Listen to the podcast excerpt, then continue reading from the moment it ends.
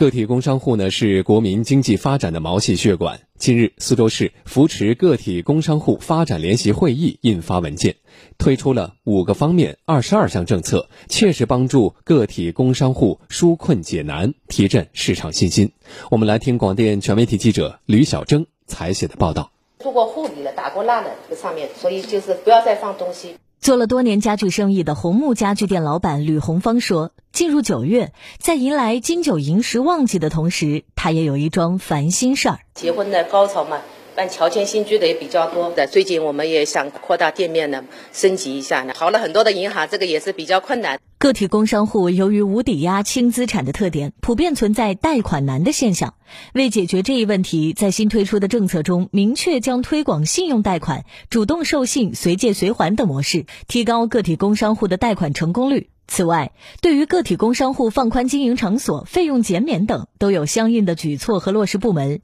苏州市市场监管局行政审批处处长邢峰峰退出放宽经营场所登记条件限制，支持发展线上商业模式，减免市场监管领域检验检测费用，提供政府采购准入便利，实施包容审慎监管等二十二项政策举措，以首届全国个体工商户服务月为契机。牵头做好统筹推进工作，促进个体工商户健康发展，更好发挥个体工商户在稳经济、稳就业、保民生、保稳定方面的作用。截至目前，苏州全市个体工商户达一百九十五点三二万户，相比二零二一年末增长百分之二点三五，占全省总量的百分之二十点三零。